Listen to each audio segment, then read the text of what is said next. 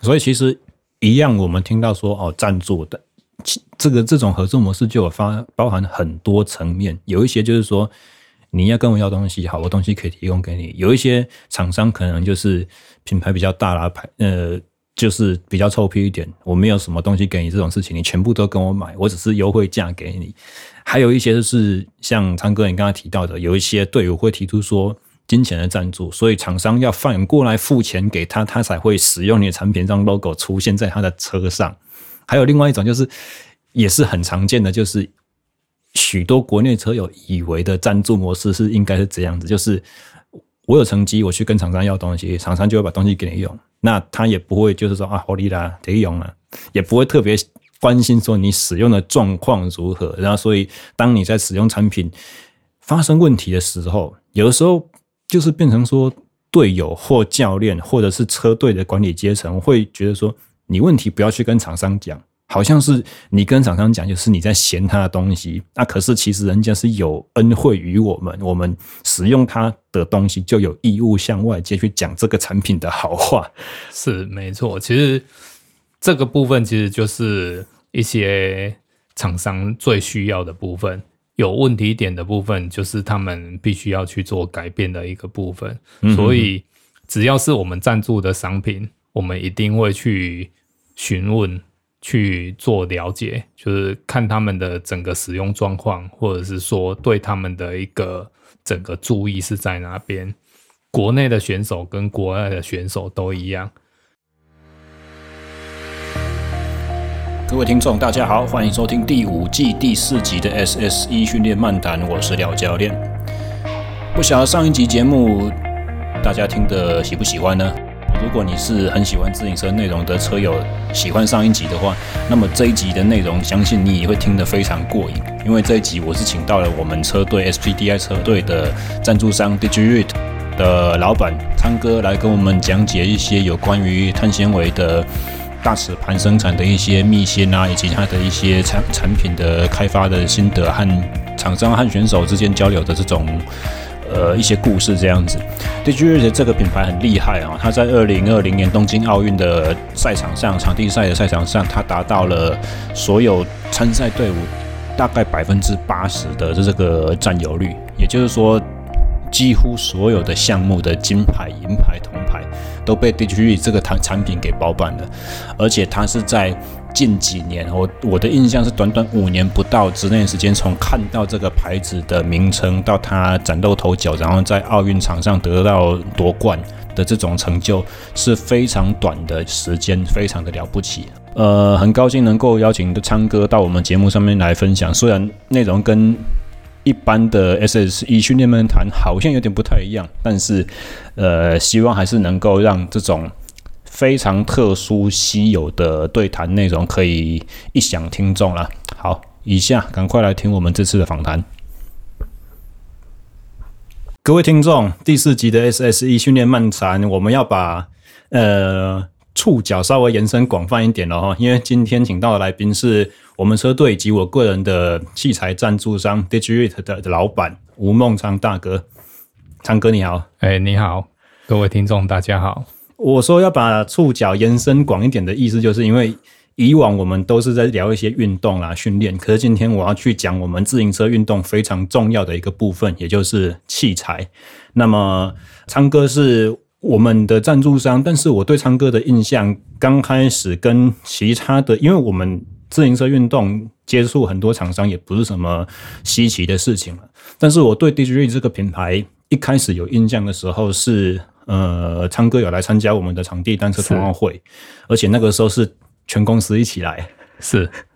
不只是一起来，然后之后还反复的重复再出现，甚至昌哥本人一起跟我们下去做两百俯冲，一起做单圈起跑的这个体验。然后就一般来讲，我们如果看自行车的一些厂商参加活动，他有出现摆摊是一个 level。那老板亲自到摊位去跟客人 social，去跟呃主办单位去交流是另外一个 level。老板有下去骑是第三个 level，然后老板下去骑，如果是绕场 demo 一下也就算了，可是真正跟我们一起做活动，甚至还重复的再出现再捧场，这是我完全没有看过的事情。所以在这之后，我才对这些这个品牌有了非常深刻的印象。虽然之前我访问过的一些呃来宾啦，也是给我们提醒过说，其实你好像不应该这样想。但是我自己至少在我个人的情感上面，我会没有办法切割，去说哦，这个人有参加我的运动，所以他一定很懂我的这种感觉。所以 DigiRead 对我来说是这样子一个非常特殊的存在。那就先请问一下昌哥，你是什么时候开始对运动有兴趣的？而且你刚开始骑的脚踏车是什么？嗯，其实从小的时候，我们就是在乡乡下长大，嗯，所以户外的活动几乎就是我们的生活日常，嗯，包括上学也是一样。我们因为那个距离的关系，所以我们也都是要骑脚踏车去上学。当然，那个是一般的。就是熟女车，类似那一种的车子，然后当然在渐渐的，就是说有接触到户外的部分的话，我们就是会去，比如说小时候会有那种山上会去小溪，或者是说小的池塘玩，嗯、就会接触到游泳这一些户外活动。然后在脚踏车的部分，我们是真正有在开始，就是说有。有认识，应该说是有认知这个运动项目的时候，是在我们就是当完兵之后开始从事工作的时候开始。那如果当完兵的时候，其实也蛮早的嘛，对不对？那个时候台湾的自行车活动还没有非常的兴盛。对，那个时候其实是蛮冷门的一个活动，但是我们看到人家在骑的时候，我们也会想要去体验看看，就是。不管是下坡车或者是登山车的项目，这个部分是我们最早去体验到的。我接触到的第一台车是我朋友他淘汰的车子，嗯，送给我的。啊，我们也是就是因为有朋友的带领，就是就会去户外去体验看看。当然我，我有听过一个以前的前辈跟我讲的。那个故事就是说，以前哦，你只要在路上看见脚踏车骑的是那个手把弯弯的，就觉得在那个不务正业是那个，因为那个脚踏车不是用来载货，不是用来呃通勤用的，就是很明显就是骑快的。所以跑车是这个形象，那下坡车、登山车在那时候是不是又更人家会觉得说力气在冲杀？诶，其实这个部分啊，因为我们刚好那时候我一开始工作的时候有去接触到。就是自行车的工厂哦，这样对。然后这个部分是早期最早期的时候，我是有在那个自行车工厂担任研发的人员，嗯，然后刚好也是有初步的了解到这个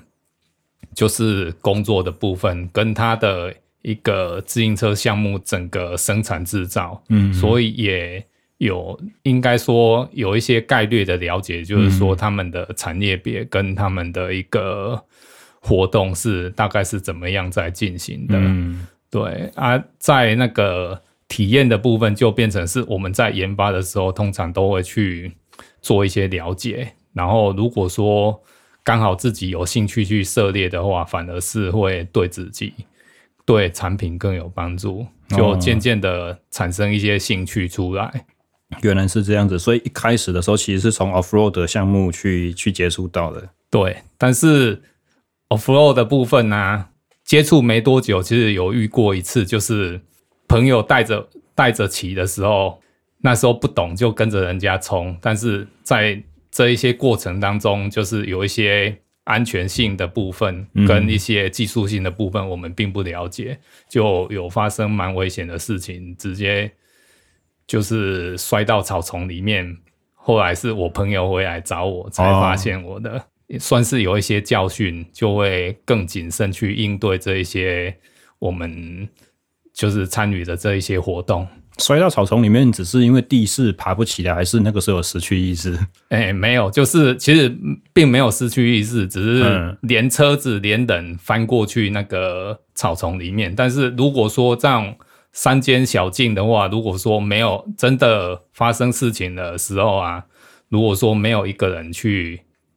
去就是发现你的话，其实这种活动算是蛮危险的。嗯嗯。所以后来我们就是会比较保守一点，就骑骑登山车，然后就是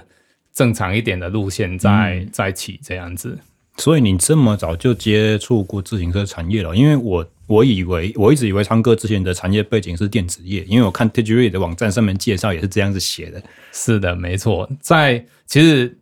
自行车的部分，那时候其其实只是短暂的一个时间，大概只有半年的时间去接触到，后来就转换跑道到一间，它原本也是自行车的配件工厂，但是。刚好是遇到他们的转型期，就是专门在做电子产业的，嗯，所以这个部分我们就是我那时候就是在公司转型的时候负责代理研发的 team，然后去接触到一些国外的电子公司、电脑公司，做一些产品机构的开发设计跟制造生产。嗯怎么会有这么特殊的转变？就是从自行车零件制造转到电子业，它是它原本是做什么东西？灯具还是什么吗？诶、欸，他们自行工其实自行车工厂啊，他们原本是做一些就是锻造的产品。嗯，在彰化花坛那边其实算是蛮大的一个企业。嗯哼，那、啊、当然当时的一个自行车产业有一些就是说一些。算是有一些瓶颈存在的，所以他们新的一代，他们也想要就是说寻求一个新的一个市场跟新的一个方向出来，所以才会去开辟一些就是关于电子产业的部分。嗯，瓶颈那是在大概几年的时候的事情。那他们所谓遇到的瓶颈是什么？跟整体产业的成长有关系吗？诶、产业的成长跟饱和其实是一个很大的问题。当时是在流行那个滑板车的时期，那个时候就是刚好是遇到，就是说自行车产业开始有一点点的一个转变，那时候变成是小折叠车跟就是滑板车、小轮径、嗯、这一些车、嗯、车类开始有在流行，但是他们原本的一个产业就是都是在。登山车或者是公路车这一些锻造产品的生产制造上面，所以当时我并没有进到这一家公司。原本的想法是说我会去更熟悉自行车产业，嗯，但是后来却没有。我是反而是就是直接分配到，就是说去带整个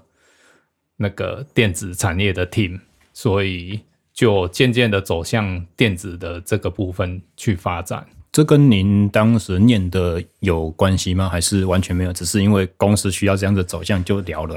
诶、欸，其实在，在在我们读的一个科系里面，它算是机械模具工程的部分。其实不管是在机械的部分，或者是说电子产品的部分，其实都是有相关联的。它本身在整个。研发设计的部分其实只是行业别的不同，嗯，它的技术层面其实是很接近的，所以我们并没有因为这样子去感觉到它的跟我们所学的有所差异，嗯哼哼，对，所以我记得我们之前聊过，你说说的是一些笔电的机壳什么之类这种东西，对，我们之前是专门生产那个。诶、欸，某一个品牌，大品牌的，它是有一颗水果的那个电脑，所以在那个时候，台湾算是我们第一家在做这个产品的代工。他们整个就是整个 team 都从美国过来，甚至我们也到美国那边去，就是说直接跟他们做会谈，怎么去做设计，怎么去做一些。色变，然后来符合他们的整个产品需求。嗯，在那个时期，其实我们就发现到产业的部分有一个特点。如果说你要走在前面的话，你一定要把不可能的事情变成是可能。嗯，这个是那时候得到的一个观念。我们以前的观念想说，笔记型电脑它里面要塞那么多东东。那么多东西进去的时候，其实是很困难的。嗯，但是我们在生产跟设计的时候，其实慢慢的了解到，其实这一些都是有办法去克服的。嗯，如果当然我们以旧的观念来讲的话，它是不可能发生的。那当时他们下单的这个流程是怎么样子？他们会是他们会说哦，规格开给你，我要多厚的金属壳，它要长什么样子，然后它必须要达到什么样强度，你自己想办法去把它做出来，是是这样子的情况吗？嗯、早早期在设计的部分，其实是他们的 ID 会直接把它需要的机构外形尺寸直接定出来，嗯，嗯，嗯，然后你就必须要在它的。有限的尺寸空间里面，把所有的零配件装进去这一个空间里面哦，所以是连那些零配件要怎么去配置，你们都参与其中。对，所以我们会搭配那个像类似像广达、人保这一些公司，他们因为他们会负责电子的部分，嗯，那我们会负责机构的部分，去协助他们做一些。调整改变，因为有一些他们画的出来，不一定有办法生产。嗯，我们就必须要在它有限的尺寸空间里面去把它做一些调整改变，来符合说它有办法去实现生产的一个部分，甚至考虑到后续制造的良率问题跟工序问题。嗯，所以所所谓的机构就是。不是只有那个外壳那个很坚硬有保护性的东西，而是包含铰链啊，包含内部各个零件在锁的时候的托架什么那些全部都要做。是的，OK。嗯，那为什么会从这个产业又想要去投入自行车的零件研发嘞？哎、欸，这一个部分啊，其实也是算是一个契机，在我们做了几个有好几代的一个机构电脑之后啊，就跟一个认识的朋友想说。找个机会，就是说想要自己来试看看，因为投入在电子生产的产业里面，其实是一个相当花时间跟精神的。嗯，所以在那个时间点，我们就想说，既然要花这么多时间跟精神，那我们自己不如来试看看，有没有机会去创造出一个不一样的一个产业，或者说不一样的一个方向出来。所以刚开始只是想要跳脱电子业的路，可是并没有想说创业一定要做什么。是没错，像当时我们一开始的产品啊，虽然会有两个一两个比较大的方向，一个方向是电子零配件的部分，另外一个方向就是我们现在走的一个自行车产业别的部分，因为。自己有一些兴趣，所以相对的对这一些产品的了解跟设计会比较得心应手一点，甚至会比较贴近于说我们设计出来的产品其实是更符合我们使用者有需求的东西。白话翻译就是说，市面上东西太烂了，不想用。这个应该应该不是不是主要的原因，主要应该是说我们自己想要做的。是符合我们自己想用的，这个应该算是最主要的一点。那所以当时的第一个产品是什么？哎、欸，当时的第一个产品呢、啊，是一个码表架跟结合灯座的一个延伸座。嗯，这是我们公司的第一项产品。嗯，对，也是也是我们真正就是说了解到说，你不管在设计或者是制造，或者是说在专利的部分，它必须要去重视的一些主要细节跟主要的一个条件。专利，所以像码表架这么简单的东西，也会有专利去把它绑死，让你在设计的时候有一些 idea 不能弄。哎，是的，所以我们其实我们早期就是有在电子这边了解到一些，就是说细节，所以我们在产品设计的时候。通常都会有一个有一个，就是说比较注意的一点，就是说我们在研发的过程就会开始去申请专利，嗯，去审查，就是说看市面上是不是已经有人做过雷同相似的一个产品出来，嗯，第一一方面是避免就是说会被 会牵涉到侵权的问题，嗯，另一方面就是我们要保护我们自己。嗯，我们申请专利并不是要用来攻击别人，嗯，而是要保护自己，让自己做出来的产品不会受到任何的影响，嗯，这是主要的部分。那码表做听起来好像很简单，它的挑战是在于哪里？嗯，它的挑战其实就是在于它机构的部分。嗯，我们在产品设计的时候，就是考虑到便利性的部分，跟一些结构上的一个组合的部分，这个是主要的一个项目。所以在这个产品上面，其实我们当时也因为还好有申请这个专利，而免于就是说让这个产品马上被人家有办法。拿出来，就是说去做一个复制的版本出来。那、嗯、那个时候一开始就是使用碳纤维复材了吗？还是用什么材质？嗯，一开始其实我们还是在金属的部分居多。嗯，嘿，金属的部分其实就是说我们是最了解的一个材料项目。嗯，所以应用上面，不管是任何的一个生产制造、表面处理。这个对我们来讲都是非常熟悉的，而且我们有很多很多的这一些供应链，或者是说代工厂，有办法去帮我们做这一些处理跟协助生产的部分。那我想象它的一些实际使用上难度，是不是就在于说，很呃手把的口径？或者是形状不见得是真圆，或不见得真的那么准，所以在一个码表做到锁得紧的时候，其实本身就很容易出现问题。然后你的表面处理，它是不是太光滑？是不是容易被震动的时候震松，或者是容易因为长期的使用，它会有一些应力或者是疲劳性的那种金属的伤痕出来？是不是这些东西都是在研发的时候很麻烦的东西？嗯，这个部分确实是一个。很重要的一个项目，就是刚刚讲到一个重点，就是疲劳的部分。自行车很容易因为震动产生疲劳，累积下来很多挂重的、荷重的东西都容易因为就是震动的关系产生裂痕、断裂这个问题。而且你说的是码表结合灯，那灯的重量通常不是你可以控制的，是不是？对对对，所以在这个部分，我们就做一些。设计的部分就会有一些补强啊，然后材质上的选用啊，跟热处理的部分来做搭配。当然，我们的一个整个结构的部分，如果有看过我们的商品，我们是在龙头盖上面两颗螺丝去做改变，哦、对对对，然后有一个公母螺丝去做固定。因为这个，我们是因为这个结构去申请专利的，所以。当时保护到我们这一项产品，就是有台湾的某大品牌，嗯，因为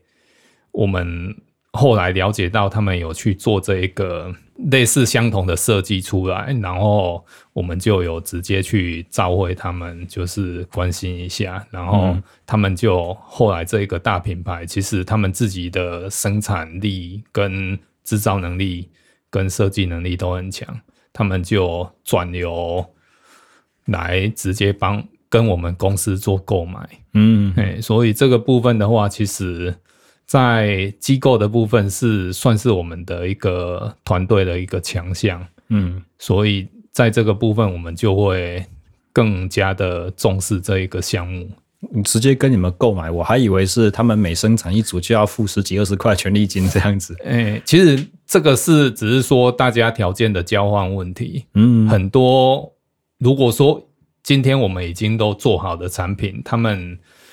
既然也是要觉得说这个产品他们是有办法去推广、有办法行销的话，嗯，其实对他们来讲，只要成本符合他们的需求，那其实对他们来讲反而是省事的一个部分。原来如此，而且也不需要开一个生产线，另外去雇一个对他们来讲量不是那么大的生产。是是是，嗯，对。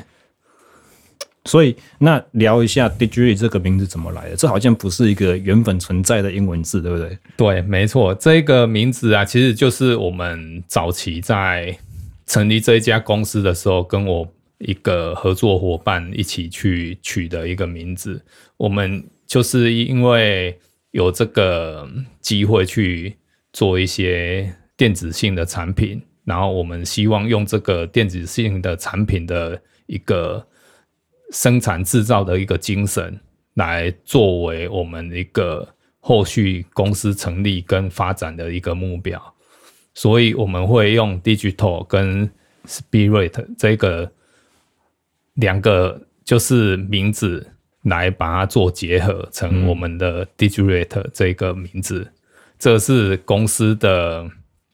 这这几个字由来的原因之一，就是保有电子业的创新精神。对，但是其实这个名字也让我们吃足了苦头。所谓的吃足吃足了苦头，就是说我们在我们用这种就是电子业的这种。生产的一个就是它的标准来看待自行车产业的生产，其实一开始不管是在机械加工，或者是说一些机械制造、生产制造的部分，几乎没有人有办法达到，所以变成就是说，大家都认为说，你既然是做自行车产业，为什么有需要要求到这么高的品质？嗯。然而，对我们来讲的话，其实我们要求高的时候，有一个好处就是说，当我们遇到问题的时候，它至少不会差太多。嗯嗯嗯，反而是把这一些不良率，或者是说生产的问题降到最低的一个最好方式。嗯，当然有一些有办法接受的，他们就会留下来继续跟我们合作。没办法接受这个观念，他们认为就是说。自行车产业做出来的东西，就是我做完可以丢到篮子，多丢到哪边，就是说不会好好去保护它，甚至有刮痕、有碰伤，对他们来讲都不是问题。嗯哼。但是以我们的观念来讲，就是说我今天既然我要做一个好的产品，我就一定要要求到它是跟我们就是说当初设计要。达到的一个标准，这一种要求就对了，所以我们才会很认真的在这一个产业里面去寻找，就是可以合作的伙伴，甚至就是说他们有办法去达到我们的标准跟要求的一个厂商。原来是这样子，我还以为你说的是这个名字，就是因为它原本不是一个字，所以大家不知道怎么发音，然后不容易记起来。嗯，其实不是的，其实是应该是说我们的一开始的要求的标准太高，但是到后来其实反而是对我们最大的帮助，这个也是一个最大的，就是我们得到最大的益处就对了。所以简单来讲，就是说，如果一个零件它是由三个部分所组成，那三个部分是由不同的供应商去提供，或者是做了过程中一个工序的处理。那这边差一点，那边差一点，加起来的话，可能你就会误差会放大，而且你不知道到底是从哪里来的。是没错。所以当结果整个产业大家习惯的模式是，啊，我这个部分配合起来就好了，螺丝向右转紧，向左转松，那就可以了。对，其实这个是。就是比较传统产业的观念，当然我们也不能说它是不好的，嗯。不过相对的，在我们要求的一个标准比较高的情况下，不管你做什么一个加工或者是制造的时候，你出来的产品其实良率都会相对的提高很多。你不会因为你一开始的标准是在六十分。因为你的一个生产或者是作业的疏失，导致于这个产品变成是五十分甚至四十分，嗯，就变成你必须要把它报废掉。嗯，然而当我们现在的标准提高到八十九十分的时候，其实你就算你在遇到问题小问题的时候掉下来的一个良率，其实还它还是可以维持在标准以上。嗯嗯嗯，这个就是它最好的一个。一个特点。那你们公司到目前为止几年了？刚开始的时候规模和现在规模又分别是多大？如果以人数来讲的话，嗯，其实人数来讲的话，现有其实我们算是人数是有缩减的，因为制造生产的部分，我们有某部分是把它自动化，某部分就是说把一些公司去做一些调整，跟一些就是。变化之后啊，我们是在现有的时期，人员的数量并不是很多，但是在大概就是三四年前，我们做那个手机壳的时候，那个时候算是人数最多的，嗯，因为它的需求量非常的大。但是我们后来发现，人多你不一定获利就会相对的多，嗯、因为你做的越多，有时候会因为不管是库存，或者是说跟人家竞争的部分，产生的一些利润出来的一个对比，其实是不会跟你现有的一个状况来还要来得好，就对了。嗯产品线本身发散，其实也是要花比较多的无形的成本去管理它。对对对，嗯，是。那以前是从金属的材质做起，那现在的话呢？现在主要的主力是碳纤维吗？还是金属其实依然是占一定的比例？嗯，现在其实公司的一个方向其实都着重在于我们自己的产品都着重在于那个碳纤维的部分，因为这个部分其实我们有花很多时间去研究。跟就是去做一些测试，嗯，所以早期我们原有的客人，我们并没有把它放弃掉，包括一些电子产业，目前还是有很多塑胶产品啊、哦、金属产品，也都是依然还是有在继续的生产制造。那现有的部分，我们就是工厂的部分，我们的生产就是。主力还是全部都把它放在碳纤维的生产，嗯嗯，跟一些碳纤维的研发部分，嗯，那这个东西等一下我们还有后续的问题可以去很深入的聊。但是我想要先问一下，就是说，其实 DigiRead 在我们的这个小众市场，也就是场地赛或者是一些现在有比较多公路 One Bike 啊，或者说登山车 Mountain 那个什么 Cyclocross 这些不需要用到变速齿片的。很多人开始使用这个大盘，所以国外的市场其实已经打开了，而且曝光度又很高。可是 Digi 还是一直持续的在赞助像我们这样子国内的队伍选手，而且不止一队两队，很多人都是能够得到 Digi 的帮助。所以我想要请问一下昌哥说，以商业来讲，这是一个聪明的做法吗？如果你们已经很有名了，然后台湾的其实消费市场又没有那么强大情况之下。不断在国内投入赞助的这个力道，是为了什么？是背后是有什么想法？诶、欸，其实我们的想法是是很单纯的，在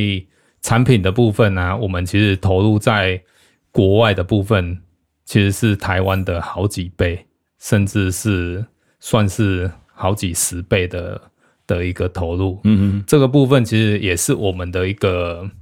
就是说，要让产品真正就是说有办法得到人家的认同、国际的认同的一个最好方式。因为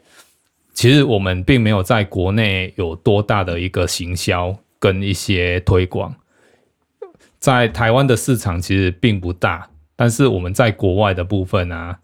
经过这一些比较顶尖的选手跟职业的选手在使用的时候，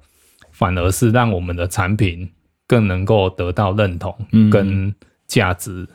嗯，这个部分我是了解，其实这也是绝大多数在台湾，不管你是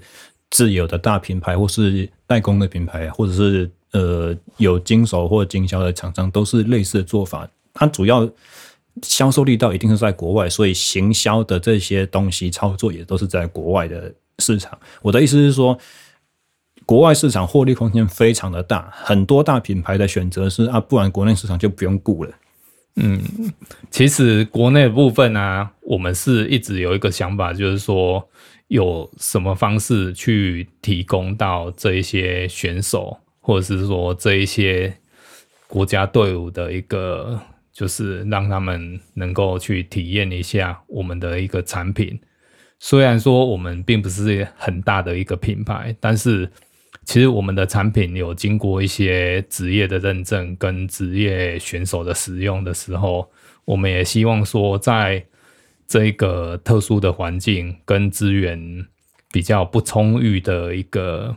自行车产业跟环境上面啊，这一些选手都能够去体验看看，然后也来使用看看我们。国内自己生产的一个产品，它到底是有什么优势，跟有哪一些特点？嗯嗯嗯。所以，像去年才才刚结束的东京奥运，在场地赛的这个部分，我记得你有说过，百分之多少的队伍其实都是使用你们的产品？嗯，目前大概有百分之七十的队伍，包括现在世界杯的部分也就是接近百分之七十到八十的一个就是队伍都是用我们的产品在在那个竞技。这是在之前，其实是我完全没有办法去想象。大概最早开始使用的国家是哪一队？可以透露一下吗？还有现在百分之七十这些队伍，到底有多少是赞助啊？多少是看见别人有的用，自己出钱买的？诶、其实这个部分呢、我们最早赞助的跟使用的啊，国内其实我们早最早期就已经有一些就是比较专业的选手有让他们去做试用，然后国外的部分我们最最优先提供的就是说，应该是说我们最早接触到的就是日本的国家队，嗯，跟荷兰的国家队部分。嗯。我们是透过一些朋友跟一些运动选手的一些介绍，然后就想说让他们试用看看，结果就是一试成主顾。嗯，这一些选手就是一换上去之后就屡破自己的记录，甚至国家队的记录。这一些几乎有用到的这一些选手，他们就是。完全跑不掉，嗯，都是直接回头来找我们的。大概是多久之前开始的事情？比如说二零一五、一六之类的啊？诶、欸，大概是应该是说，我们产品这个碳纤维的产品啊，齿片最早推出的时间应该是在二零二零的东京奥运前一年。这一年，我们其实就已经开始布局，让这一些选手去使用跟。做一些测试，早期我们也没有预想到说这一个部分，这一个市场我们能够有这么大的一个占有率，所以我们是抱着就是说让他们去试看看是不是跟我们实际就是说用测试设备去做出来的一个数据是不是有相符。哎，可是这样子成长还是很快，很可怕。你说一九开始提供给他们试看看，是，就算我们说东京奥运有延一年，可是那还是两年而已。我们两年之内怎么会七十趴的市占率就这么出来了？嗯，这个部分其实我们也是觉得说还蛮蛮惊讶的。这个部分就是。归功于在于说，这些选手其实他们的能力也是有一定的程度，嗯，再加上器材上面的一个进化，对他们的帮助其实是很明显的。嗯，所以他们这一些选手会为什么会扩散这么快？就是说他们在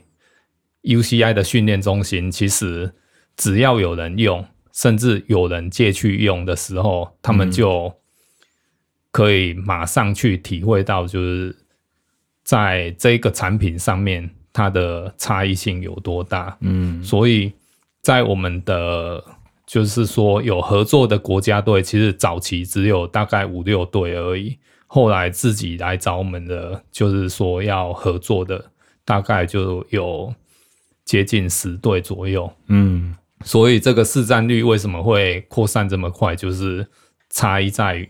这一个竞赛场上的这个零点零几秒的差距，那真正跟金属齿片相较之下，碳纤维做大齿盘，它的优势到底在哪里？我我先猜猜看，先不要透露答案，是不是因为就是金属的材质，它其实最终的破坏强度有一定的限制，不管你是怎么去，你是用锻造啊、CNC 做出来，最大的齿数就可能在那边够，因为我们知道近几年场地，尤其是短距离选手。它有一个很大的器材方面的演变，就是所使用的尺数越来越大。可能大概两千年出头，你会觉得说，哦，五十四、五十五算是很重的尺，现在大家全部都用六十几。那如果要用这么大的盘，可是锁点的那个中心，就是 BCD，我们说那个 BCD 的那个直径还是一样，只有一百四十四公里的话，那其实很大片的金属，它并没有办法抗拒到。这么强的扭力，它会变成好像洋芋片一样，可能会变形，甚至一踩就爆了，破坏。嗯，这个部分其实也是问题之一。你提到的这个部分，这个部分在我们的整个生产制造上面啊，其实不管是金属或者是碳纤维，如果是以一般制成的碳纤维也会遇到同样的问题。嗯，但是因为我们在设计跟就是生产的时候啊，有做一些比较特殊的设备跟调整，然后来达到我们要的一个标准要求。嗯、金属的加工，如果说以齿数六十来讲的话，它的整个不管是锻造或者是板材的一个变形量，它大概都接近于零点五到一 mini 左右的一个变形。嗯嗯，整个平面度的一个标准大概会落在这边。如果说它再加上它事后去做热处理的话，那这个部分可能又会变异更大。然后在我们碳纤维的一个生产，我们有去做一些就是设备上的一个研究跟专用机的设计。我们在整个生产啊，碳纤维它几乎我们做到七十的齿数的时候，它的平面度还有办法维持在零点二以下。嗯哼，这是我们算是制造上的一个很大的一个突破。所以在整个就是使用上面啊，他们选手上的要求啊，他们希望大的齿数，他不希望他们，因为他们踩踏应力的问题，造成他们整个齿片的变形，或者是强度不足。因为碳纤维的刚性真的是可以比较刚的一个材质。嗯哼，然后市面上有用到钢的又很重。嗯哼，所以对他们来讲，又变成是另一个负担。嗯，所以以目前来讲，能够达到他们要求，强度够，然后重量又轻的，就是我们现在的碳纤维磁盘是最符合他们的一个一个需求。嗯，你刚刚所说的这个平面度，它的意思是什么？它就是说，做完了之后，如果我们放在一个理想的水平面上，这个。这个齿片或者是这个板材可能会有一边是翘翘的，有一边是，对对对，这个就是我们的。如果说以我们的检验的话，它就是会放上去之后，你必须要用一个厚薄规，就是类似一片，比如说它是一个厚度是一 mini 或者是零点五的一个薄片，然后去平台上面塞看看它有没有会不会塞到你的一个产品的。空间里面，如果说这个是一个最简易的检测，如果说你要求比较高的，我们就会用三次元去量测它全周的一个平面，嗯，然后看看它的一个整个落差的标准是在哪边。那如果就是东西出来就是有一点点翘翘，有一点歪歪的，正正常来讲，怎么去克服这个问题？是去选择锁那个钻那五个孔的位置，让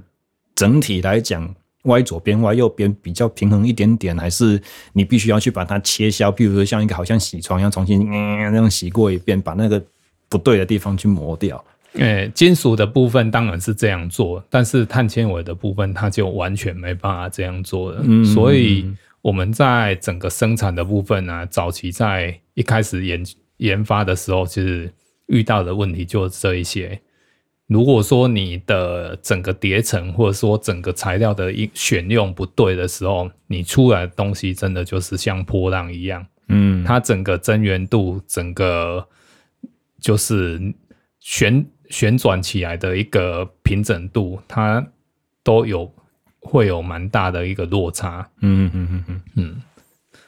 所以，因为我记得我跟昌哥聊过我的一只场地车车架长圈烤漆的事情，我想你有没有记得？就是我说那车场地车以前呢、啊，我在锁后轮的时候就怎么锁，就是一边锁上去之后，它就是重心就会偏一边，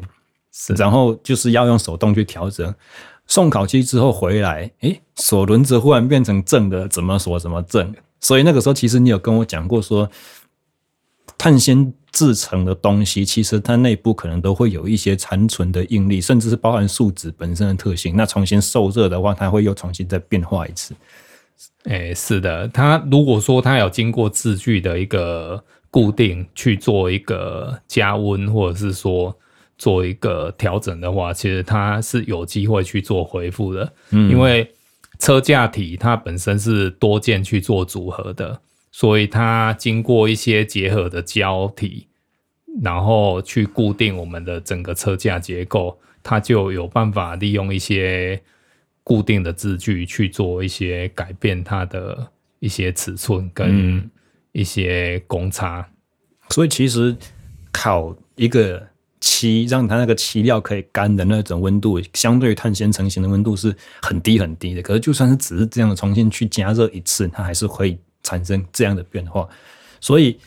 碳纤维复合材料真的很不好做。我记得，我记得以前我大学的时候，我们有我我自己有偷偷跑去，忘记是材料系还是机械系有修他们的一门课，然后课堂上面老师有拿两片板子给我们看，就是他说这个是完全一模一样的纤维。只是一个交叠角度九十度，另外一个交叠角度好像三十度还是四十五度，忘记了。然后其中一片敲起来像瓷砖一样很硬，另外一片好像是那种 PVC 还是什么塑胶板，可以用手的力量给把它折弯掉。那个厚度差不多大概零点五还是一米米厚的那种板子，所以连一模一样的纤维，它的胶的角度就可以产生这么大的影响，又不用说我用的纤维是不一样的，我用的纤维和树脂比例是多少，树脂是采用什么材质，然后。表面处理哇，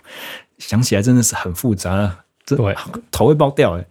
对，其实碳纤维就是这么特别，所以在我们的一个产品的制造啊，其实有一个细节，就是我们的产品其实是一个全周性的一个结构。所以刚刚提到一个很重要的，就是说你刚刚讲到的九十度的一个交叠。的部分跟平行的一个纤维的交叠，它就会影响到它不同的强度的一个方向。嗯，所以我们在我们的产品的设计部分啊，其实我们也有去因为这样子去做一些很多的尝试，把不同的角度、不同的一个方向、不同的一个层数去做搭配，包括啊。不同温度的反应数值、跟加热模式、跟时间、跟压力，嗯，去做不同的调整跟跟一个测试，这一些其实花了我们其实也不少时间，比我们应该是说，它跟我们目前上市推广的时间差不多。我们这个产品呢、啊，前三年几乎都是在做一些研发、嗯，色变。跟测试，嗯哼哼，一直到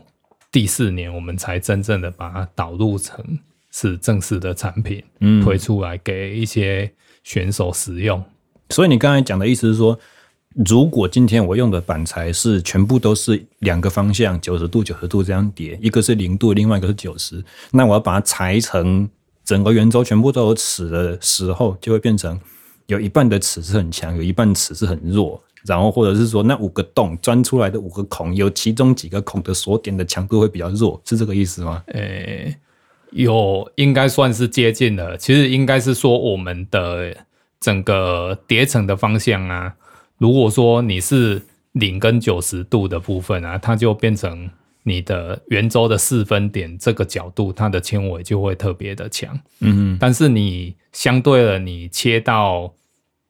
不同的一个。就是大概是四十五度这个方向的时候，其实它就是变成是最弱的，因为它本身的纤维会被你因为加工齿形的部分把它切断掉。嗯，哎，所以它的强度跟结构就是变成最弱的部分了。嗯，所以就是说，现在你们的齿，我记得好像它不是用切削做出来，对不对？它是直接用一个叫做你称为是压铸法。诶、欸，对，我们现在是模压的一个成型，就是把整个齿形全部都成型出来，包括我们的外观的部分，也可以就是达到我们需要的一个表面要求。嗯，它的模具就是会比较复杂一点，变成你每一个齿数、每一个齿形都必须要有一组模具，跟一般市面上在贩售的产品其实有蛮大的差异，就是他们是用刚刚讲到的零九十的这个板材去压合出来，然后去做加工的。嗯，这个就会有蛮大的强度跟落差出来的。所以压铸的方法，它的好处就是在齿的形状的地方有比较少的纤维断裂，这样吗？嗯，还是完全没有纤维的断裂产生？它的断裂点其实是很少的，就是说我们在整个齿形的排列的部分，我们的纤维其实就会用类似三百六十度的方向去旋旋转交叠，把每一个角度的纤维都是有涵盖到。哇塞！所以你在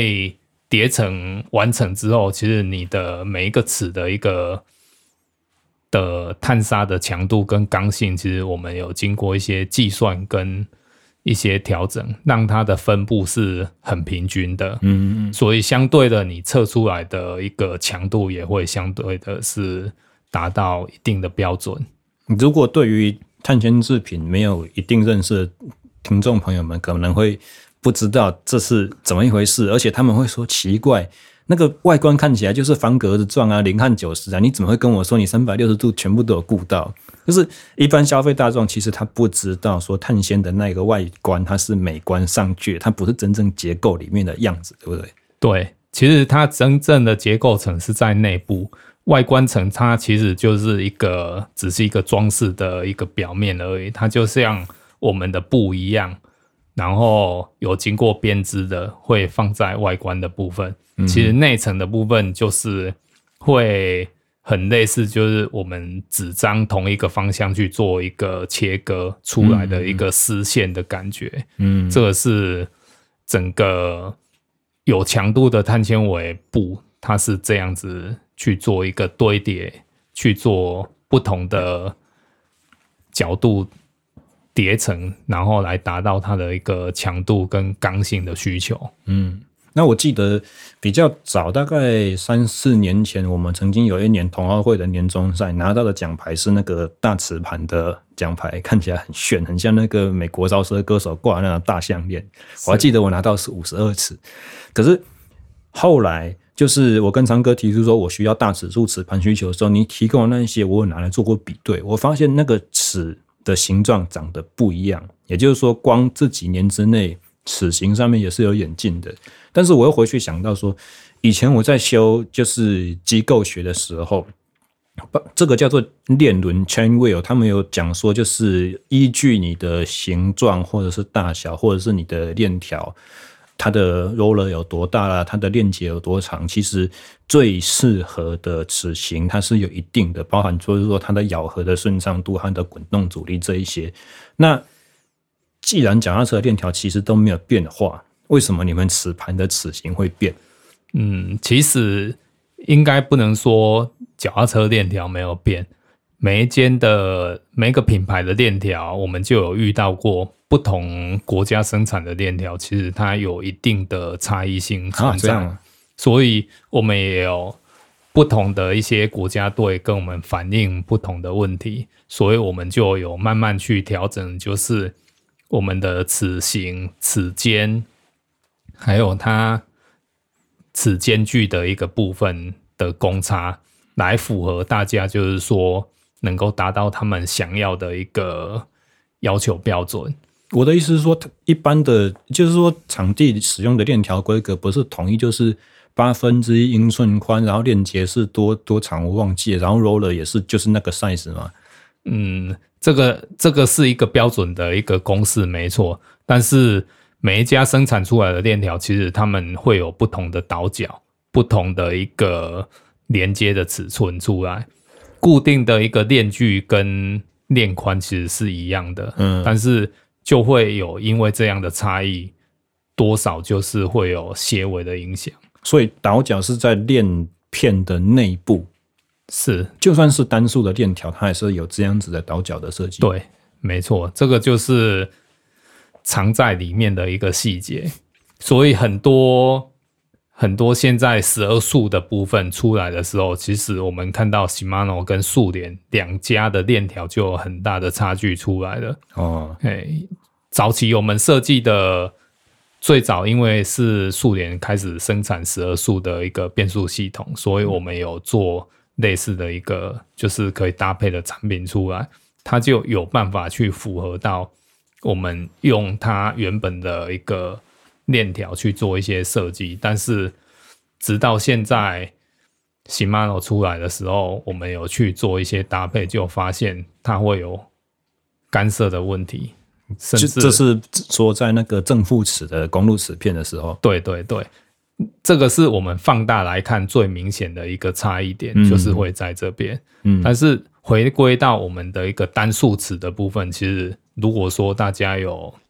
认真去看这个细节，或者说可以去观察看看，其实每一家做出来的链条都会有不一样的一个小细节存在。当然，这个也是他们可能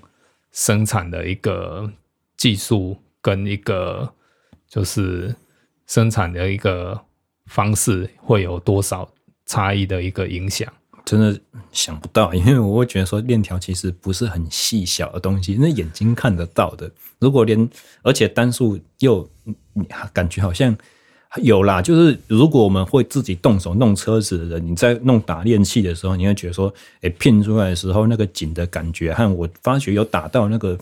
时间点不一样，或者说它的就是新的链条拿出来，它的 roller 有没有它的滚子本身有没有一些缝隙？能不能左右跑，或者是手在抓住的时候能不能上下摇动？对，会确确实是有这样子的一点点的差异。可是没有办法理解说它对于你做齿片就是会有影响。对，在这个部分，其实我们受影响最大应该是在日本的一个整个他们的一个净轮系统里面回归回来的一些使用心得跟一些问题点。嗯，他们希望就是说，我们做出来的磁片能达到在骑乘者他是有能够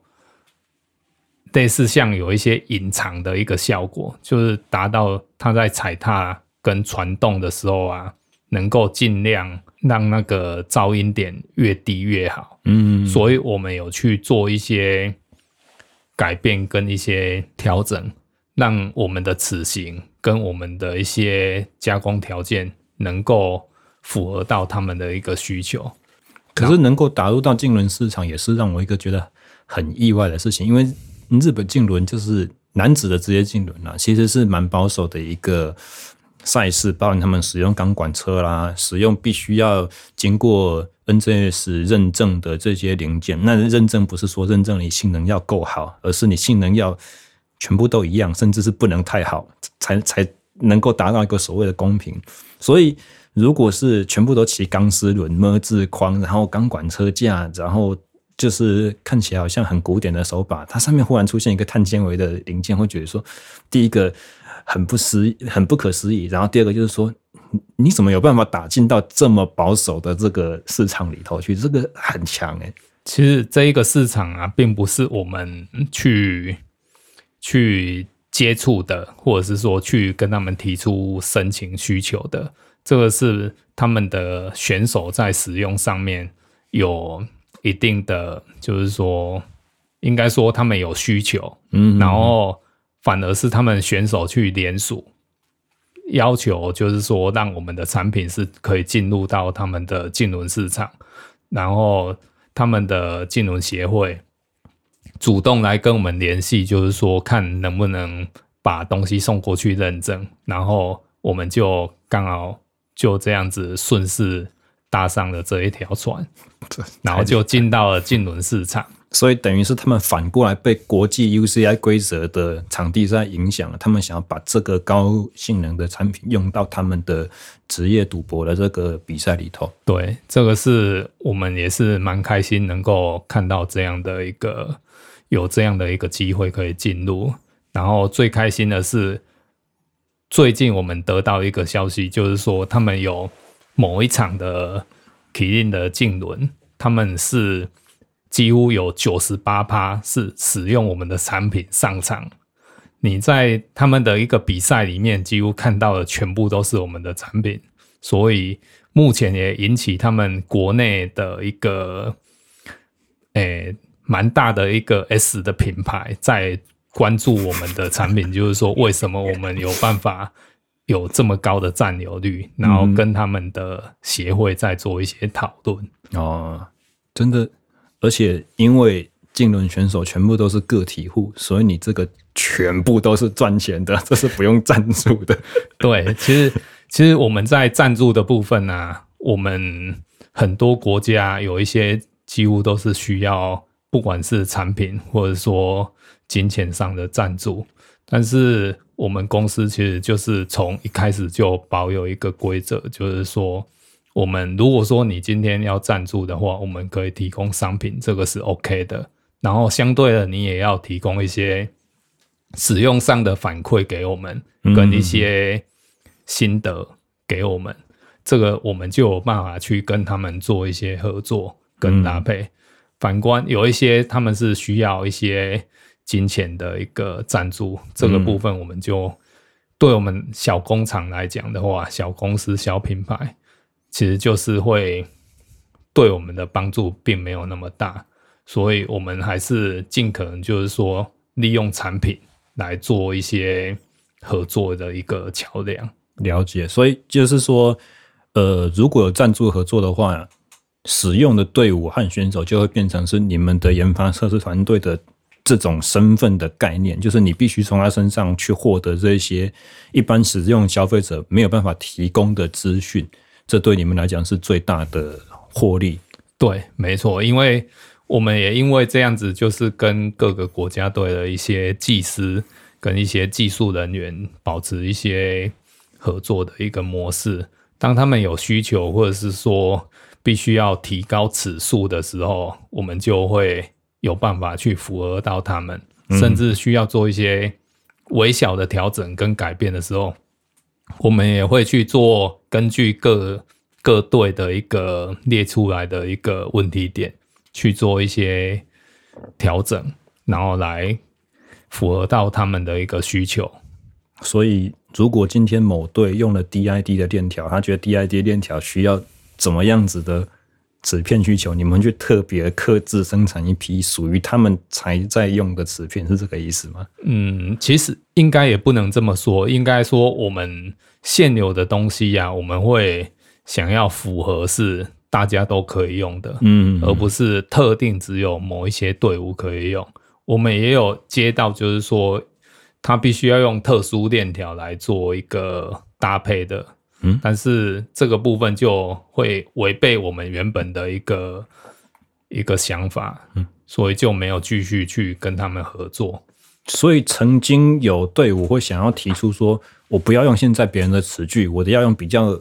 他以为比较细小的链条还是比较更粗粗犷的链条，这个意思吗？嗯，对，其实比较细的链条有很多队伍曾经列入考虑过，在二零二零年的时候，但是他们后来还是放弃掉了。原本他们是想说改用 BMS 的链条，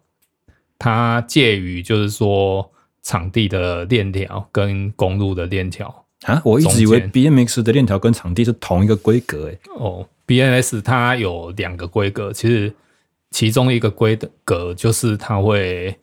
介于两者之间。这样啊，嗯，所以它是属于真呃比较土坡竞赛的，还是比较花式的使用，还是大家是混着用的？嗯，它是比较偏向土坡竞赛的部分，嗯，所以他们就有一个特殊的一个尺寸出来，就介于两者中间，但是。依我看起来，他们因为大家的脚都太粗了，所以最后还是回归就是八分之一的这个场地链条的一个部分。所以原先他们想要改窄，让获得那么一丁点的风阻优势。对，但是其实他们在在我们的产品碳纤维的一个瓷片上面，就其实坦白说就已经得到他们要的一个需求了。所以后来我观察到，就是说他们其实就慢慢的放弃掉要改变链条的这个想法，嗯，就是沿用现有的链条，但是会在大盘上面去做一些调整跟改变，嗯，所以我们也慢慢看到很多就是说类似的产品出来，但是其实他们要达到我们的一个整个。标准其实还有蛮大的一段距离，嗯，毕竟我们的产品在整个生产跟整个结构上面是有蛮大的优势的。所以我我还以为是就是有点像你刚刚讲特殊的链条，我还以为是类似大概二十年前吧，Shimano 有出过一组 ten pitch 的那个 Dura-Ace 的词频，就是每一个滚轴和滚轴中间的距离缩很短，所以一样，比如说五十二尺的大盘，你看起来好像很小一片的东西，我以为是朝那个方向去走。嗯、哦，诶、欸，其实不是，它它有一点就是变成是。怎么讲？这这一个链条的部分，其实他们也曾经有一对有提出过，但是后来我们有做一个样品给他们去做测试，但是所以已经做出来了。我们其实我们不管他们提出什么，我们都会去让他们去做尝试，但是最终不一定是会量产的，因为我们自己。也会去做一些分析跟一些测试。如果说我们自己测出来的整个条件跟整个标准没办法达到我们原先预设的这个产品的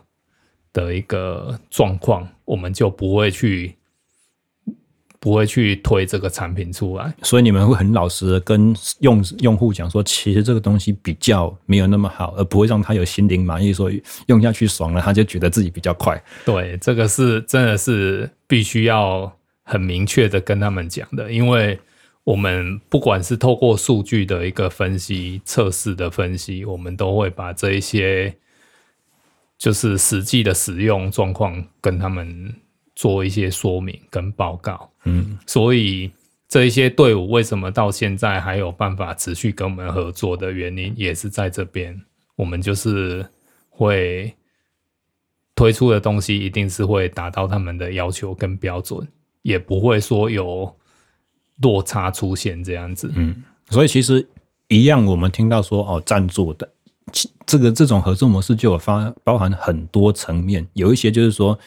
你要跟我要东西，好，我东西可以提供给你。有一些厂商可能就是品牌比较大啦，牌呃，就是比较臭屁一点。我没有什么东西给你这种事情，你全部都跟我买，我只是优惠价给你。还有一些就是像昌哥你刚才提到的，有一些队伍会提出说金钱的赞助，所以厂商要反过来付钱给他，他才会使用你的产品，让 logo 出现在他的车上。还有另外一种就是也是很常见的，就是。许多国内车友以为的赞助模式是应该是这样子，就是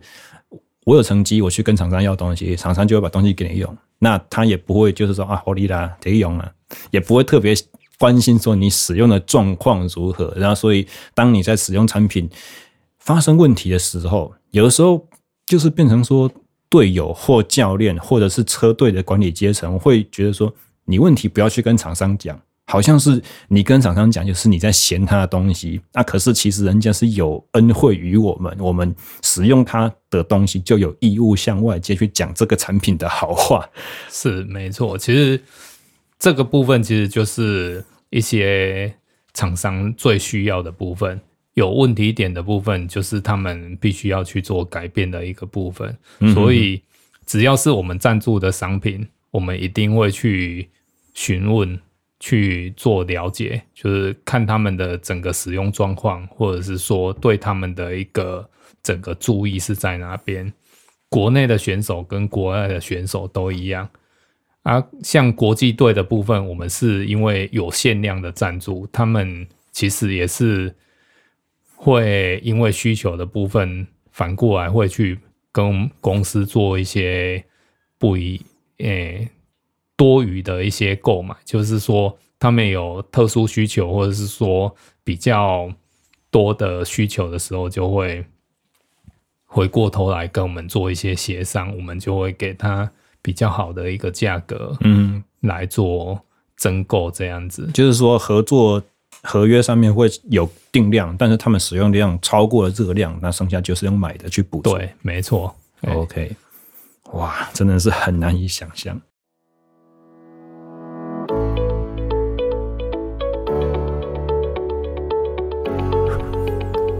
随着第五季节目的开播，我非常高兴要在这里宣布，我们又重新开始了小额募资赞助的计划了哈。那个自从第一集开播的时候宣布了这个消息以来，前三集的节目我们已经募集到了蛮多好朋友的赞助。以下就是先在这边宣布一下我们所收到的赞助者，很荣幸能够在这里告诉大家，我们有五位，第一位是刘真兰，第二位是王千燕，第三位是江哲贤，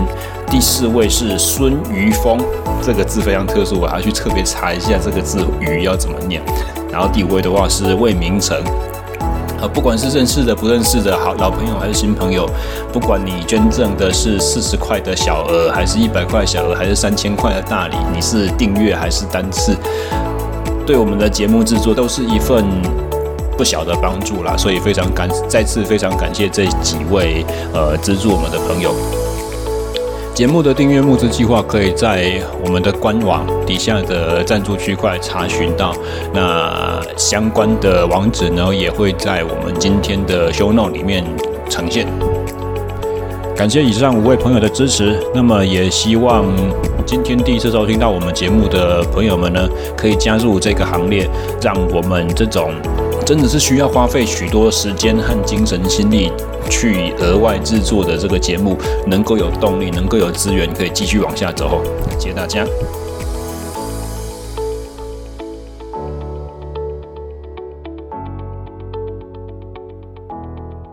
此外，我还有一个我以前想过的问题，我一直现在还有一个疑惑，就是金属的制品。我以我在大学那个不务正业、有限去修别人课的那个年代，我所得到的一些印象。金属的产品，当你承受到了应力之后，它会产生一点点的那个形变。那因为晶格排列的关系，所以形变之后，局部的强度就是破坏强度，其实是可以被提提高的。这个是叫做叫 work hardening，还是叫什么冷加工强化之类这种这种这种现象，在碳纤维上面是不会出现的。那除此之外的话，这还包含了一个，就是说。金属的产品可以承受某种程度上的一点，我我们概念上会觉得说它坏掉了，或者说它它不是原厂出来之后的样子，长的那个样子，它有一点你看起来好像有个钝啊，还是什么那个使用过的痕迹跑出来。那其实对它来讲的话，经过这个磨合的过程，它是某一种强化，但碳纤没有，所以在这两者上面，它会不会也是？制造或者是研发的时候，会有一些差异要考虑进去。毕竟绝大多数的链条是以前是对应到金属的链轮嘛。是，没错。其实金属的搭配，它就是一定会有磨耗的问题。相对的，在碳纤维的产品的使用上啊，其实很久以前，其实有人去尝试使用碳纤维去做大盘的部分，嗯，但是最终是失败的。原因是在于他们没有办法承受金属链条的耐磨耗，嗯，所以他们就是可能使用很短的一个时间，他就必须要把它当成消耗品换掉。虽然它有存在的刚性，但是就是没办法达到长时间使用。然后在我们的产品的设计上面，也是一开始就有考虑到这一点，所以。在我们的制程上面，我们就特别去做这一些调整跟一些搭配，让我们的产品有一个很特殊的表面涂层在上面。嗯，这个是也算是我们的独创的一个专利项目。目前是还没有看到有人有办法这么做的，而且这个你只能告诉我是特殊的表面涂层，对，特殊的表面涂层，而且它是在整个成型的时候就已经结合上去了，不是事后再去做一些类似像 coating 或者是说去镀层上去的，所以它表面的刚性是非常的高的，然后它的。耐磨的程度也是跟一般的金属是有办法去比拟的，所以这个指的是磨耗的寿命。那碳纤齿在成型的过程中，你们有去做过单一次最大应力的破坏吗？它它跟金属尺的那个破坏强度比起来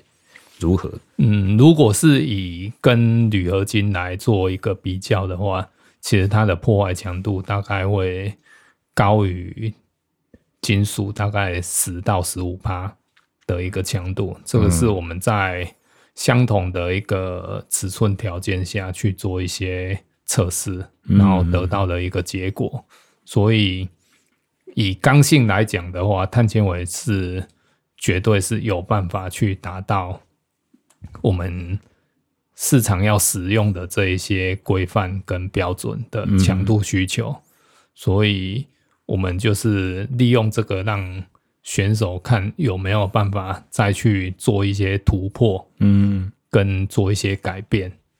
就是很多车友应该在聊天的时候，其实都分不清楚刚性和强度是什么意思嘛。其实刚性是说这个东西我给它多大力道，它会变形多少，但是这个变形是力量放掉之后，它会可以弹回来的，它不会永久性的形变。可是当我们在讲强度的时候，我们在说的是那个力量下去，它变形出现了，那力量拿回来之后，变形还是留在那里，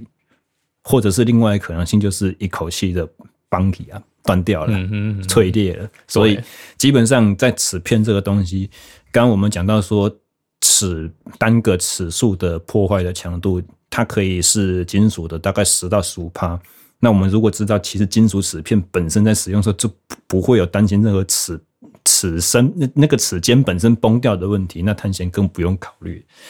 是的，没错，除非就是说经过撞击，但是撞击的部分其实它不管是金属或者是碳纤，它本来就是都会遇到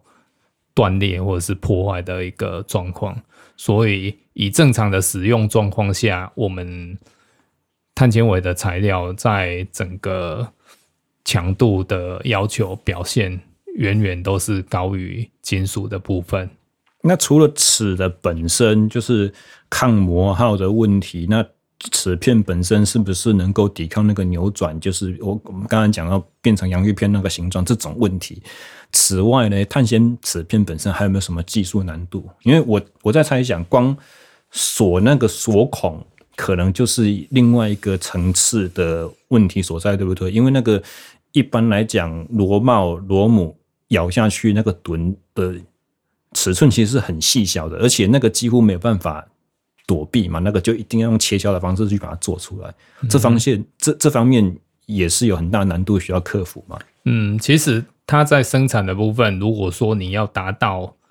特别稳定的一个尺寸的话，我们在加工的部分也有下了一点功夫，就是我们把台湾生产的。就是台湾制造的一个刀具，日本制造的一个刀具，哦，跟德国制造的刀具，钻石刀拿来做比较，然后拿来做一些生产的测试，然后最终就会有我们想要的结果出来。那这一些结果就是能够维持我们的整个产品的稳定性跟尺寸的一个要求标准。嗯，而且还不能就是说。哪一天你锁一个杂牌螺帽上去，结果它尺寸比你的大一点点，然后一下去咔就，对，把边边就压压碎了。嗯哼，这个其实是比较不容易发生的。我们在整个产品的一个强度部分呢，其实它跟一般的板材我们就不敢去保证了。但是在我们的这一个特殊制成的一个碳纤维产品，你要把它。压到裂其实不是那么简单的。嗯嗯嗯。那的确，目前的碳纤主流的产品，除了齿片啊和就是说加大导轮的那个 cage 之类这些东西之外，还有一个很特殊的是花鼓的本体，就是所谓的花鼓，就是我们讲脚踏车轮子的那个中心看起来像轮轴的那个部位啊，英文叫做 hub 嘛，对不对？对。所以用碳纤材质来制作花鼓，它的优势是什么？除此之外，还有一个我特别想要、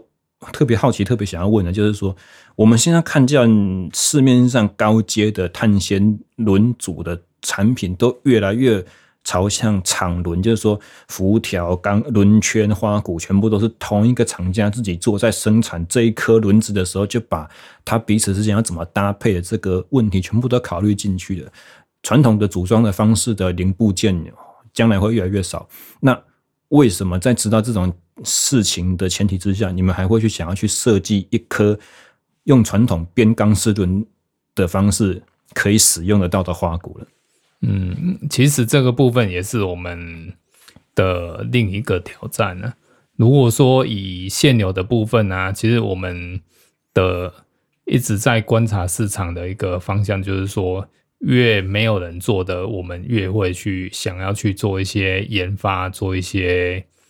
就是说生产。嗯哼，因为这个部分最是最需要去突破的一个项目。其实它整个一个需求啊，并没有说我们想象的那么大，但是它就是目前还有一些特殊的市市场存在，所以我们就针对这一个部分去做深入的研究，然后把这个产品让它有办法达到，就是说生产出来的一个整个条件都是有办法符合这一些消费族群，就是说。要求比较高的一个标准来使用。嗯，你的意思就是说，虽然需求量不是那么大，可是有一些人就是一定要这个东西，没有的话就会死这样感觉。对，因为其实碳纤维它就是有一定的魅力存在，只要你提到这个材料材质，很多人都会眼睛为之一亮。嗯，所以相对的，我们把它用在这一个。产品上面的时候，其实也是有蛮大的突破出来，因为毕竟没有人这样子真正在使用的，嗯，而且我们也不会因为这样的一个设计跟材质改变而受到一些产品上的一些限制。对，意思是，譬如说哪哪一类型的限制？嗯，具体来讲，具体来讲的话，就是说我们的一个成型啊，它是。比较特殊的一个制成，然后它的制成不会因为就是说受限于碳纤维它本身的材料的一个生产制造，嗯哼，然后必须要去做一些可能算是一个事后结合，或者是说分段去生产的一个方式。我们就是因为有办法去做到一体成型，所以它的整个强度。的一个需求都有办法达到，就是说以轻量化的产品，它的一个标准。嗯，所以它的成型的过程，就是好像原本的材料是一节丝袜一样，然后你是把它用挤的方式去挤成花鼓的复合的样子，但是它还是从头通到尾的一个管材。我们简单来讲，可以把它形容为就是有形状的管子而已。所以原本的材料长的是个管子，你就可以直接不用做任何切割，不用做粘合，就可以把它弄成一个管子的样子。对，因为一般一般的观念是会使用一般碳纤维布去做卷卷制，或者是说一些。贴合包覆的方式，但是我们在这个生产的材料的部分，我们就特别去定制一个编织套管，嗯，嗯，然后使用一个比较特殊的设备去做它的那个树脂的含净，嗯，嗯，然后做一个成型来搭配这个产品的一个外形，所以它那个树脂原本就是在套管的设计，它原本就是一个东西的嘛。嗯，如果以材料本身的话，其实它是两个分开的一个、嗯、一个材料。碳砂是碳砂，然后树脂是树脂。嗯、一般的一个材料商他们会提供，就是很就是一般干，俗称干砂，就是类似碳布这样子。嗯。然后我们拿到这个材料的时候，你必须要有办法去把树脂浸润到你的材料里面，你才有办法去做生产，嗯，去做成型固化。所以在这个部分，它也是有一定的难度存在，因为目前据我所知，这种编织套管的部分还没有人有办法去做这种含净的一个动作，然后来。搭配产品的生产，这是我们也算是首创的一个制成项目之一。所以你把树脂要让它从这么复杂的形状里面从一边爬到另外一边，这个是你们的秘密。对，这个就是也是一个生产的一个特性啊。所以我们也是多方尝试才去找到这个方式来做的。嗯，因为我我会知道当当时你跟我介绍编织套管的时候，我一听就知道是什么东西的原因，是因为我以前看过生产那个路可前叉的影片，我知道这个编织套管它其实不是新的，它就是相当早就有人来使用，目的目的也是为了就是一体成型，不要有尽量减少了，因为前叉不可能没有粘嘛，可是他们就是。尽量减少，必须要去贴啦，必须要去去产生这些变化，要要提高稳定性和良率这个东西，只是可是前叉就是管子而已，相。相对形状简单，所以当它抽真空之后，树脂要从一边爬到另外一边填补，然后没有孔洞，是没有花鼓这么麻烦的。树脂它是粘的嘛，对不对？所以它在模具里面要爬的时候，一定很可能会哪个地方就是流不过去啊。对，这种刚刚提到的这个是，其实它是一个真空的成型法，它就是利用真空的方式把树脂从一边抽到另外一侧，然后。整个包覆到整个产品上面嘛，嗯，但是我们的制成其实不是用这种方式，这种方式其实它得不到高密度跟强度的一个需求，所以我们在花鼓的部分就是刚提到的，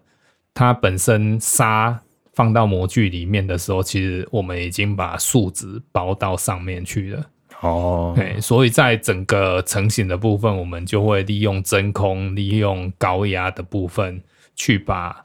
我们的整个产品去成型固化出来。嗯，它就有办法达到我们要的一个刚性跟需求。因为在有限空间里面，你如果要用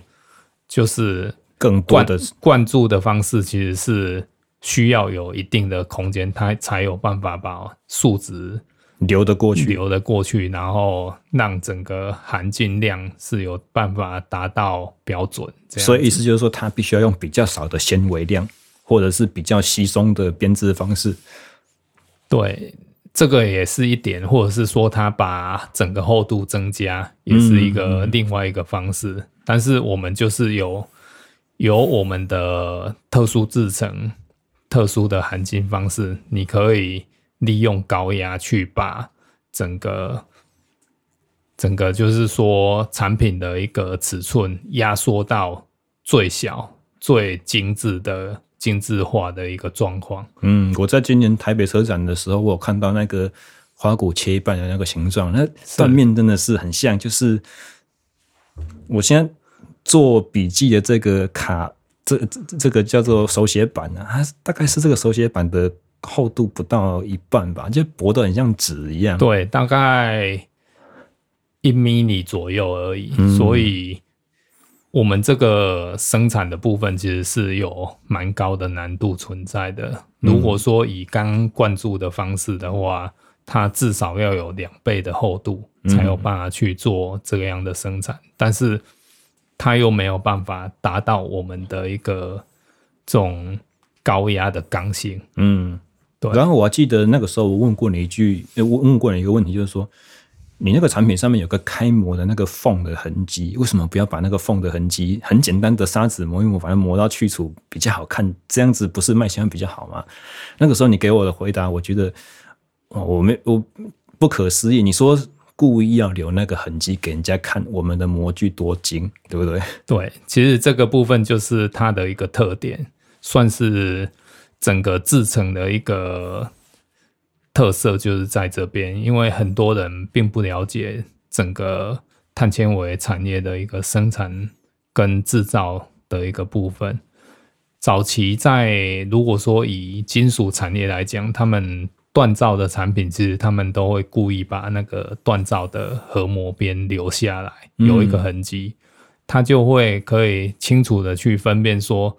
以前是用。射出成型的，或者是锻造成型的这种方式来做生产，嗯、它的强度跟刚性也会有一定的差异存在。嗯，所以延伸回来，我们在整个产品在生产的时候，我们会把一些，就是说它制成的一个特点跟特色保留一点点下来，让人家去了解到说，我们这个产品其实是用。比较不一样的方式在生产做来做制造的，可是像这种事情要拿来当故事讲，他又晓得啊。你看绝大多数的消费者我们保守一点讲了，百分之九十的消费者可能不会去看到那边有一条线，那看到发现那边有一条线之后，还要像我这样子听经过讲解才知道说，哦，原来这个是在展现我们技术水准的这个这一层，应该少之又少吧？对，其实这个是很不容易去理解的，但是相对的，其实我们在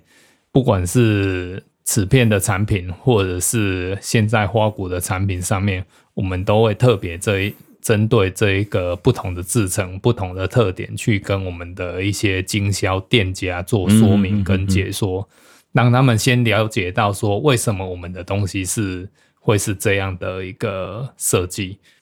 它主要的目的是在哪边，然后它的特色又是在哪里？嗯嗯，所以。相对的，如果说我们有办法，就是说，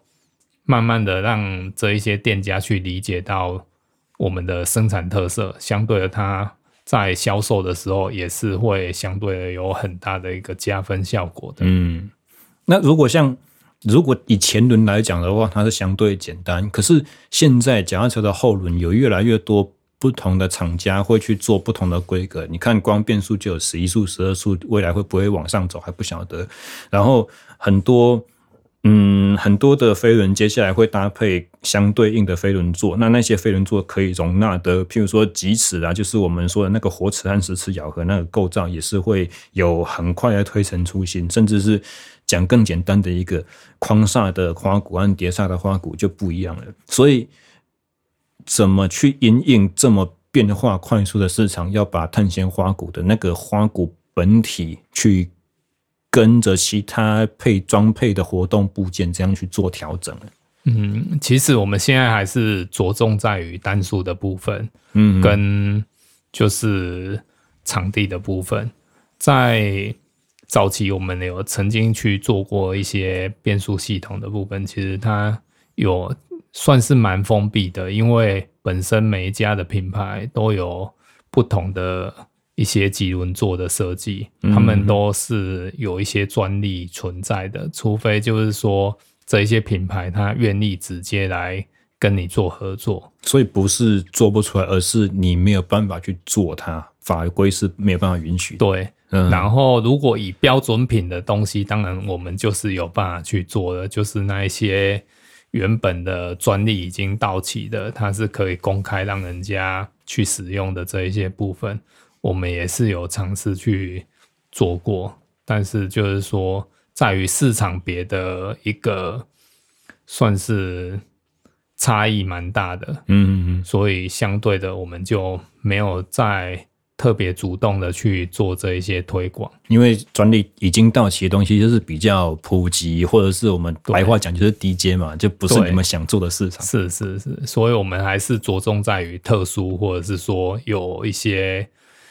强度刚性需求的这一个市场上面，嗯哼，它才有办法去表现出我们一个材料的一个特性出来。那花鼓耳的本身和钢丝孔的设计，这也是我一个我蛮有兴趣的部分。因为如果是金属材料的话，会牵涉到我们刚刚聊到的那个 work hardening 的问题。以前我们编轮的话，如果是金属花鼓，然后我轮子要重编，呃，学长就会跟你讲说，你重新编的时候，你的方钢丝方向一定要一样，你的交叠的交二交叉还是三交叉，一定要跟原本是一样。你穿过去的钢丝，因为压过之后，花鼓也会有个伤痕，会有个痕迹。你重编的时候，你编出来的钢丝要直接压在原本的痕迹上面，才会保有它原来的那个强度。那碳纤花鼓没有这样子的问题吧？因为碳纤材料不太能够像我们刚刚讲到的，它不太能够压出来那个形状，然后产生一个加工强化的这个过程啊。那怎么去克服用碳纤花果去编？金属钢丝的这个问题，嗯，这个部分的话，其实我们有做一些测试，跟一些编轮的一个调整。其实，在编轮的制成里面，据我所了解的部分，目前我们的产品呢，只要在编轮的手工编轮的部分，他们有经过就是一个制成，就是编编完。钢丝之后，它的磅数调整到一定的程度，嗯，然后再去做压力释放的一个部分，嗯哼，把钢丝的交叠的一个应力释放掉之后，它基本上在碳纤维花鼓的部分，它不会不太会产生这一些就是变形出来，嗯，因为我们在整个花鼓的测试的部分呢，如果以破坏测试来讲的话，单一个花鼓的孔径钢丝孔，它其实就有办法承受整个辐条拉到断裂的一个强度。嗯，所以在我们边轮的一个步骤的部分，如果说有经过这一些释放的一个制程跟作业的话，其实整个整体的稳定性是有办法达到相当的高的。嗯。那会不会有另外一个潜在的可能问题，就是说，因为一个东西如果是整体水准都平均，那它在受力的时候就是会整体的平均分散到整个零件上面。可是假设今天有一个部分特别强，那我们在受应力的时候，应力和应变就会集中在比较弱的那些地方。所以有没有可能一个假设情境，就是说，因为你的碳纤花鼓太强了，所以最后在使用的时候，钢丝更容易疲劳断裂？嗯，其实应该应该不能这么说，因为每一个零配件它本身就应该具备一些标准跟一些强度。如果说它本身就已经有达到这个强度的标准的话，其实它都有办法承受一定程度的一个应力应变。嗯，这一些都是在我们允许的范围里面。如果说我们因为某一方的一个强度过高，造成另一方的一个变形，其实它都有办法在这个容许范围内去承受的。嗯，这个也是我们在整体的一个测试上面，不管是你碳花鼓去搭配金属钢丝配碳圈或者是铝圈，它都有办法在整个就是说。边轮的过程当中去做一些变化跟调整的，嗯，所以相对的，他们的整个手工边轮的部分，其实我觉得这个也是一个很深奥的一个技术，嗯，他们知道不同的材质需要怎么样去搭配他们的一个压力跟磅数，包括应力释放的部分都有不同的标准，嗯嗯嗯，所以只要你的花鼓的。花鼓的倒角啦，或者是钢丝孔去做的那个倒角，可以去在编的时候，让不管是钢丝的弯头啦，或者是它最终的那个扩散的那个钢丝头，能够完整的密合，而不是只有几个接触点，另外有空隙。这个前提有达到的话，我们就不用太过于担心我刚才所提到那个应力集中或者是疲劳集中的这种破坏问题嘛。对，因为这个部分其实。在据我所了解的，不管是钢丝的部分，其实很多也是在做一些改变，它有办法达到接触点的一个算是强度增强的一个设计，嗯，然后符合不同的花鼓、不同的一个轮圈的整个编法，然后以达到就是说他们整个强度的一个需求。嗯，所以我我认为啊，我认为就是说，在钢丝的表现，或者是说在碳纤维的一个花鼓的部分，它搭配出来的一个整体强度，它就是有办法符合大家的一个强度刚性的需求。因为侧向刚性其实是他们算是要求算蛮高的，嗯，所以如果以比较。专业的选手在来讲的话，他们在测试的时候就会有办法很明显的去感受到这一些细微的一个差异出来。这个不用说多专业的选手了，我都骑得出来。我记得很印象很深刻，就是我曾经用公路车在男子热车场冲那个两百俯冲，还有就是就就真的会感感受到说，哎，我的车身怎么像面条一样左右会摇。我以前以为在公路上面，只要能够冲到时速六七十，车身很稳定，场地上面就应该一样。结果不一样，这是光车。然后我也曾经装过，就是平板型的碟轮，然后在后轮，然后在俯冲的时候，感觉好像我在扭屁股，车子的屁股会扭，这种感觉。哦，真的是很明显，那还只是我而已。两百公尺俯冲十二秒勉强进入的选手，他如果是世界纪录的九秒三几，那个一定是差异非常非常明显。就很长时候听到车友在讨论一些什么刚性啊、强度啊、路感的时候，我都会觉得说：切，你的体力、你的腿又没有那么强，你真的骑得出来吗？可是还真的骑得出来，有差哎。嗯，这也是我接触到场地车之后会。有兴趣的原因之一，其实它跟公路车的差异真的是蛮大的，嗯，而且是相当的明显。如果说业余的选手，或者说业余不能再业余的，就是这一些有兴趣的人，他都能够体验出来的话，其实它就有蛮大的一个差异化了。嗯，那就不用讲说奥运金牌的要求。是没错。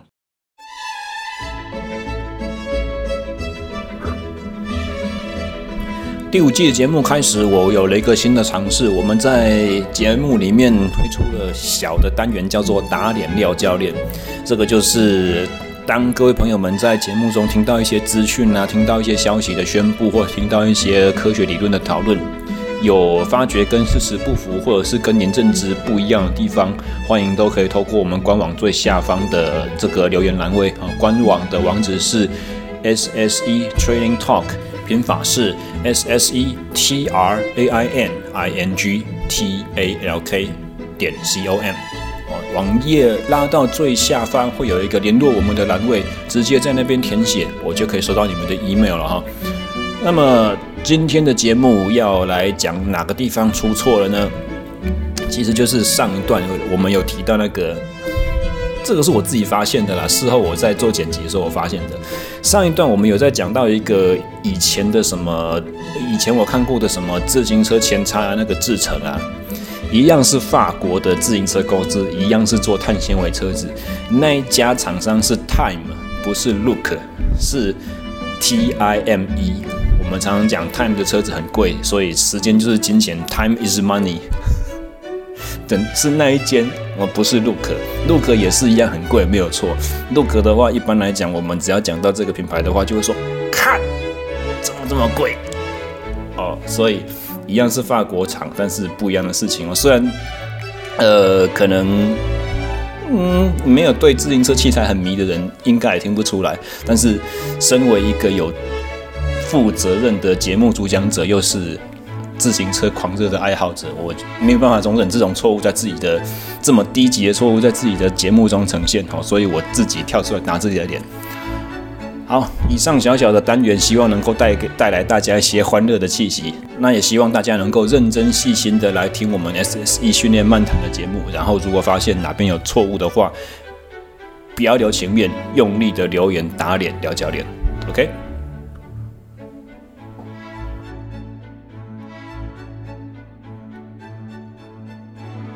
那 DigiRid 就是一直以来做的都是别人不太能做或很难以挑战的东西，比如说我们刚刚没有提到的，其实后变速器的那个 cage，你你需要能够钻很小的孔去勾很很细的弹簧去承受很大的力道，或者说，比如说齿片啊，或者说，比如说那个花鼓这种。奇奇怪怪的应力，一般人会觉得说碳纤这个材质难以挑战，不容易做的东西，必须有办法做出来，还做到非常高的水准，让别人追求它的品质来使用。那未来你们有没有什么其他的新产品要做？除了这个以外，嗯，其实我们有收到一些，就是说一些国家队伍他们的一些需求，他们希望某一些产品它有比较高的强度，就是。比照我们磁盘的磁片的这个要求来做，我猜猜看，龙头，嗯，不能讲，这个也是蛮接近的，就是在反正就是一定会，只要你有骑车，一定会用得到的产品上面，因为也是一样，二零二零年东京奥运的赛场上有某一个国家的某一个队在比赛的时候，那个东西断掉了。是没错，其实有很多的项目其实都有它的一个进步空间啊，这也是我们的一个机会之一。我们就是会去投入这一些研发，然后去做一些不一样的改变，然后看有没有办法达到他们的一个需求。嗯嗯嗯，这样子。所以其实昌哥的个性听起来也是跟我作为教练有点类似，就是说。碰到新的挑战的时候，会觉得说很难、很紧张，可是又很兴奋。别人都做不了的，我想做做看，这个感觉。对，没错。可是，在这些前景之下，还有另外一个隐，可以算是隐忧吧，就是最近其实有听到一些消息说，二零二二年的 Q two 啦、Q 三啦、Q 四的自行车产业的这个收益，其实一直在降低。然后以前说。